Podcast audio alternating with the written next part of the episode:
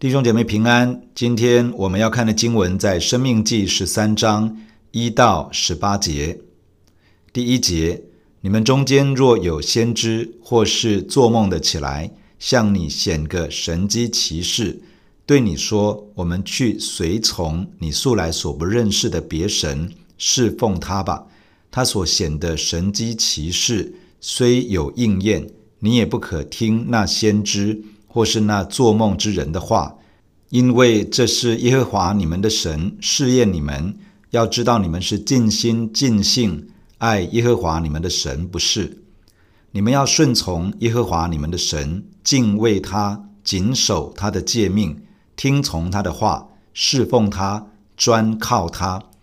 那先知或是那做梦的，既用言语叛逆那领你们出埃及地，救赎你脱离为奴之家的耶和华你们的神，要勾引你离开耶和华你神所吩咐你行的道，你便要将他治死，这样就把那恶从你们中间除掉。前一章的经文谈到以色列人进入迦南地之后，要保守自己，不要涉入到偶像崇拜之中，也要留意信仰的掺杂。摩西要他们抹除掉所有迦南地各民族在那块土地上敬拜侍奉偶像所建立的祭坛或是各样设施，并且提醒他们不可以随着自己的喜好，在自己所看重的地方建立祭坛，而是要到上帝所拣选的地方，在那里献祭，并参与以色列百姓一起的集体敬拜。摩西也提到，以色列人他们可以在进入迦南地之后，按着上帝赏赐的祝福，随心所欲的吃肉，只是不能够随心所欲的献祭，不可以吃血，也不可以效法迦南地百姓敬拜偶像的行径，用在对耶和华神的敬拜与侍奉上。今天的经文特别提到。要留意，有人可能会起来引诱他们离开神，去敬拜侍奉他们所不认识的别神。以色列人需要断然拒绝这样的事情，并且有对付与处理的决心，将这样的事从以色列人中间除掉。摩西的话里面，等于是预告，在以色列人中间，将来非常有可能会发生这样的事。就是有人起来劝说其他的以色列百姓跟着他，或者是跟着他们一起去敬拜侍奉别的神明偶像。这样的人是谁呢？第一种人是一些有超自然彰显的人。这里提到，你们中间若有先知或是做梦的起来，向你显个神迹奇事。先知基本的含义是代言人或发言人。这样的人往往会受感说话，感动他说话的源头有可能是上帝，也有可能不是上帝，而是与上帝敌对的黑暗权势。假如是黑暗的权势，有可能毫不遮掩地表现出这个源头的罪恶与扭曲，也有可能假冒成光明的使者。上帝所差遣使用的先知是真先知。而被黑暗权势使用的先知是假先知，真假先知的判别，最主要的不是他所说的话有没有超自然的应验，也不是他的身上有没有神迹奇事的彰显。真正判别的依据是这个名为先知或被视为先知的人，是不是真的把人带到上帝的面前，使人真的认识神、信靠神。敬畏神、顺服神，使人与神之间可以建立起一份真实正确的关系，并且行走在神的真理之中。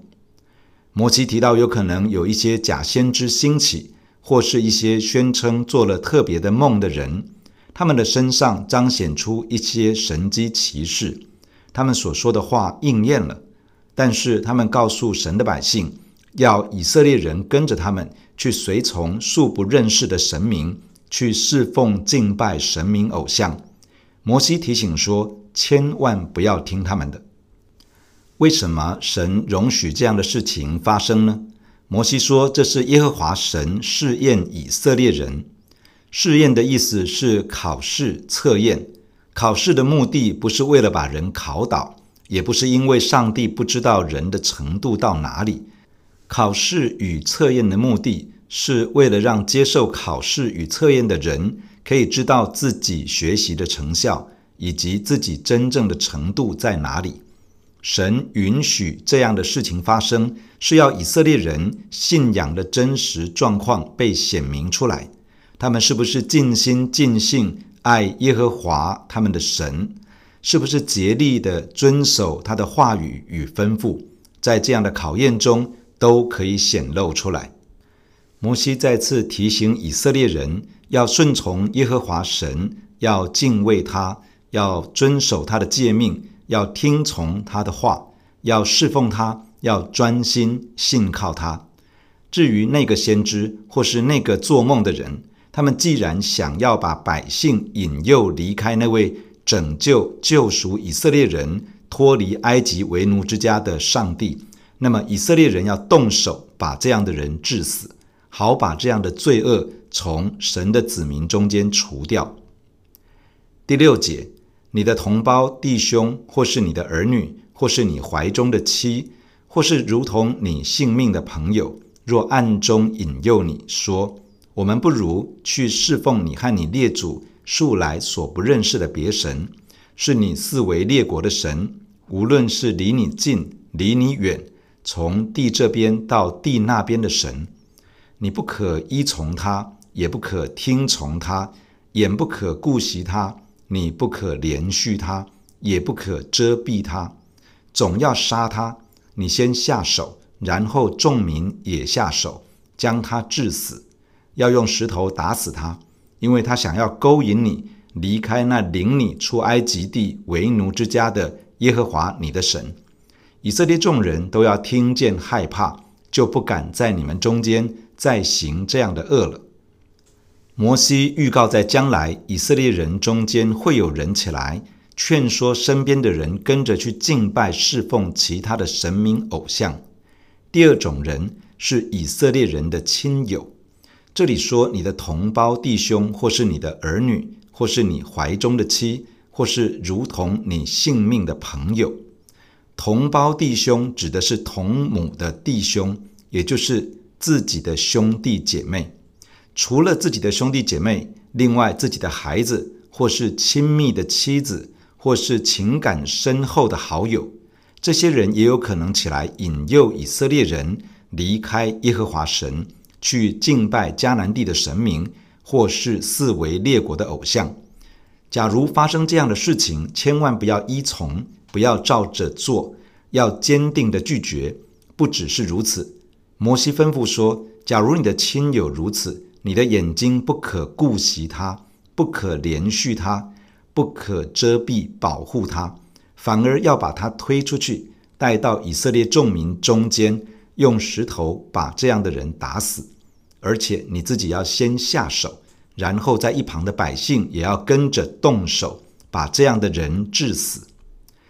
上帝重视家庭亲族的关系，他喜悦人得生命，而不是喜悦人死亡。他之所以宣布要这样的严厉处置，因为引诱人离开上帝去敬拜神明偶像，这样的事情可能会蔓延开来，使得整个以色列人与神远离，落入到罪恶捆锁中，而结局是从应许之地整个被除灭掉，就如同以色列人所要赶出去的迦南地居民一样。这样的罪会如同癌症在身体里面蔓延，会如同严重的传染病在人与人之间传播一样，在神的子民中间带来很负面的影响。以色列人面对可怕的传染疾病，会采取断然的处置，摩西也要以色列百姓必须出手处理引诱人去拜四为列国神明这样的事情。这样严厉的禁令，希望使听见的人心生警惕，不敢这样行，而远离这样的罪恶。第十二节，在耶和华你神所赐你居住的各城中，你若听人说有些匪类。从你们中间的一座城出来勾引本城的居民，说：“我们不如去侍奉你们素来所不认识的别神。”你就要探听、查究、细细的访问，果然是真，准有这可憎恶的事行在你们中间。你必要用刀杀那城里的居民，把城里所有的，连牲畜都用刀杀尽。你从那城里所夺的财物，都要堆积在街市上，用火将城和其内所夺的财物，都在耶和华你神面前烧尽，那城就永为荒堆，不可再建造。那当毁灭的物，连一点都不可粘你的手。你要听从耶和华你神的话，遵守我今日所吩咐你的一切诫命，行耶和华你神眼中看为正的事。耶和华就必转意不发烈怒，恩待你，连续你，照他向你列祖所起的事，使你人数增多。摩西预告，以后以色列人中很可能有人会起来。带着身边的人远离拯救他们离开埃及为奴之地的上帝，跑去敬拜侍奉神明偶像。第三种人是匪类，原来的文字是比列之子，意思是无价值的人。这个指的是不敬虔的人、不敬畏神的人、邪恶的人。这样的人起来勾引自己所住城中的百姓，劝说百姓一起。去敬拜侍奉神明偶像，而百姓也跟随而去了。摩西说：“假如听说有这样的事情发生，就要探听、查究、细细的访问，确认这样的事情是不是真的存在。假如真的有这种可憎恶的事情发生在以色列人中间，就要发兵把这样的城毁灭掉，包括城中的居民、里面的牲畜都要除灭掉。”从那座城中所夺来的财物都要堆积起来，用火焚烧，把这座城烧尽，成为荒堆，而且不可以再重建这座城。荒堆的意思是土堆，指的是在古代中东的地区，在旧城的遗址上面反复的重建、拆毁、移平，因而逐渐堆高的土堆。摩西下令，这座城被毁灭之后，就不可以继续在原址重建，要让它永远成为荒堆。这座城因为远离神，跑去敬拜神明偶像，就成了当毁灭的物。摩西劝告百姓，不要试图占有这城中的任何东西，要跟这一切保持距离。假如以色列人愿意这样听从上帝的话，行神眼中看为正的事，将这样的罪恶从以色列人中间除掉，上帝就会收回因为这个罪而要降下的烈怒，转而施恩对待他们，怜恤他们，并照着神对列祖所启示应许的，使以色列人生养众多，人数增加。从今天的经文，我们有以下几点与大家分享。第一，超自然的事必须被神的属性验证，被神的真理检验。摩西提到有一些所谓的先知，或者是做梦的人，他们身上带着一些超自然的事情，因而对人产生一股吸引力与说服力，让人觉得需要认真看待他们所提的意见。然而，这些人若是要带着百姓远离神，去侍奉敬拜别神，那么这就不是出于上帝的。这告诉我们，面对超自然的事情，不能因为它是超自然的、是灵验的，就全盘接收。超自然的事情需要接受真理的检验，需要透过神的属性去查看。假如这个超自然的彰显是把人带离开上帝的，就不需要去接受它。假如这个带着超自然能力的人引导人做违背真理的事情，就不需要听从他的。真正从神而来的神迹奇事，原来的意思是记号，是指标。这个记号与指标是为了把人指引到上帝的面前，与神建立正确的关系，并且行走在真理的道路上，这才是真正从神而来的神迹奇事。第二，在关系之中，要影响人一起亲近神，而不是受影响远离神。摩西提到，当有亲友引诱以色列人远离神去敬拜四围列国的神时，要断然拒绝，甚至是要壮士断腕、大义灭亲。这提醒我们一件事，就是在人际关系中，我们需要积极的影响人来亲近神、认识神。而不是受到影响，反而与神远离。旧约中，摩西严厉的吩咐，真正的重点是在于与上帝的关系更重要于与人的关系。这就好像主耶稣所说的：“人到我这里来，若不爱我胜过爱自己的父母、妻子、儿女、弟兄、姐妹和自己的性命，就不能做我的门徒。”这个意思不是要我们随意就切断与人的关系，而是要我们重视与上帝的关系，超过地上的人际关系。这是一个优先性的问题，而不是一个排他性的选择。这样，当我们坚持住与神的关系，才能够产生一股影响力，影响关系网当中的人一起来认识上帝。第三。若已经察觉到生命中某些不属于神的部分，就不要轻易放过，要认真的对付。摩西要以色列人在发现境内有任何一座城随从匪类去敬拜侍奉神明偶像时，要断然的处理，发兵将这个城夷为平地，将其中所有的一切都全然除灭。这告诉我们，不要轻易放过那些我们已经知道的，在生命中不属于神的事物。在哥罗西书第三章这样说：“所以要治死你们在地上的肢体，就如淫乱、污秽、邪情、恶欲和贪婪。贪婪就与拜偶像一样。因这些事，神的愤怒必临到那悖逆之子。”对于基督徒而言，我们因接受耶稣基督的救恩，已经有了新的生命在我们里面。面对在我们里面蠢蠢欲动的老旧本性，我们需要在信心里面相信，这抵挡神的肉体生命已经与基督同钉在十字架上。我们需要凭着对神话语的信心，倚靠着圣灵的能力，致死这些在我们生命中。会使我们远离神的倾向，让圣灵充满我们，使我们可以把新的生命活出来。若是我们已经意识到那些老旧的本性对我们生命的影响，而我们不想去面对，放任它继续影响我们与神的关系，使我们不能把神的话语活出来，